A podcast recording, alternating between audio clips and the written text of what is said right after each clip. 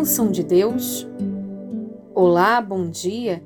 Que a paz de Jesus invada os nossos corações nesse instante. Quem fala aqui é Melissa dos Santos e começa agora mais um podcast Café com Espiritismo.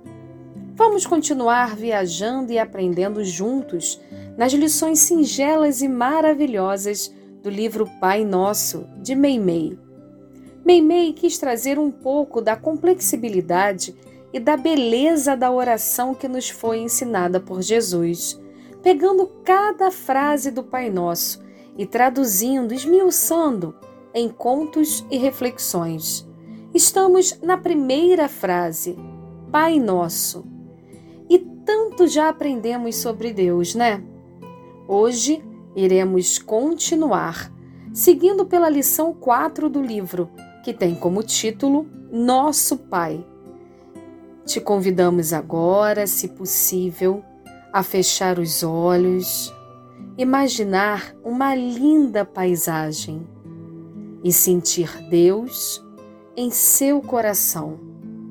A ouvir cada frase dita, tentando vivenciar cada detalhe, cada colocação de Meimei. E ela diz assim: Quando acordamos para a razão, descobrimos os traços vivos da bondade de Deus por toda parte. Seu imenso carinho para conosco está no sol que nos aquece, dando sustento e alegria a todos os seres e a todas as coisas.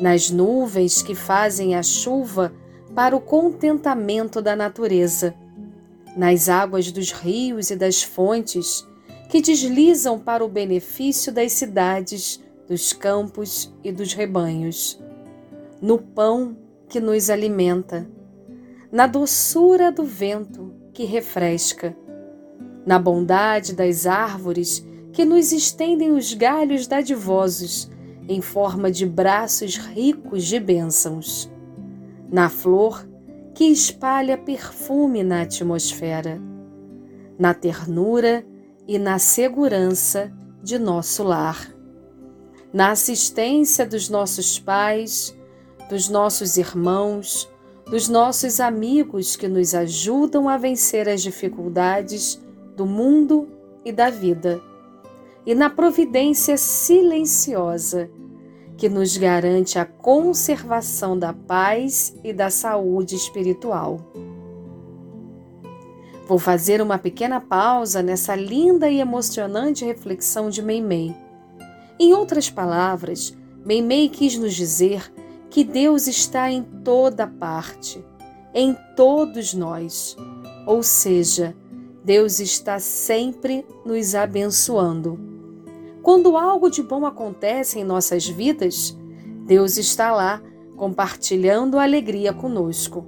Quando algo que consideramos ruim acontece, Deus também está lá a nos acolher, a nos assoprar coragem para o aprendizado necessário. Quando acertamos, Deus está conosco, feliz por termos dado mais um passo correto no bem. E quando erramos, Deus também está lá, a nos permitir aprender e evoluir por mérito nosso. Deus é um Pai de amor, mas quantas vezes nos esquecemos de que Ele está em tudo, em toda parte e que Ele está dentro de nós? Nas horas de incertezas, dos medos da vida, nas horas em que duvidamos de nós mesmos, lembremos de que nessa caminhada não estamos sozinhos. Deus está conosco e com Ele somos mais fortes. Ao ler o texto de Meimei, lembrei do belíssimo Salmo 23.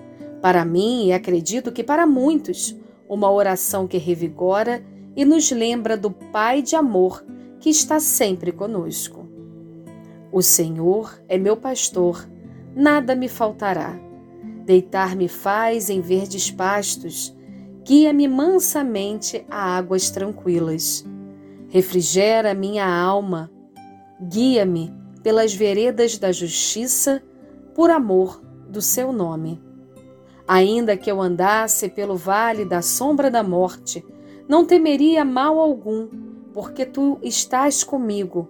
A tua vara e o teu cajado me consolam. Preparas uma mesa perante mim na presença dos meus inimigos.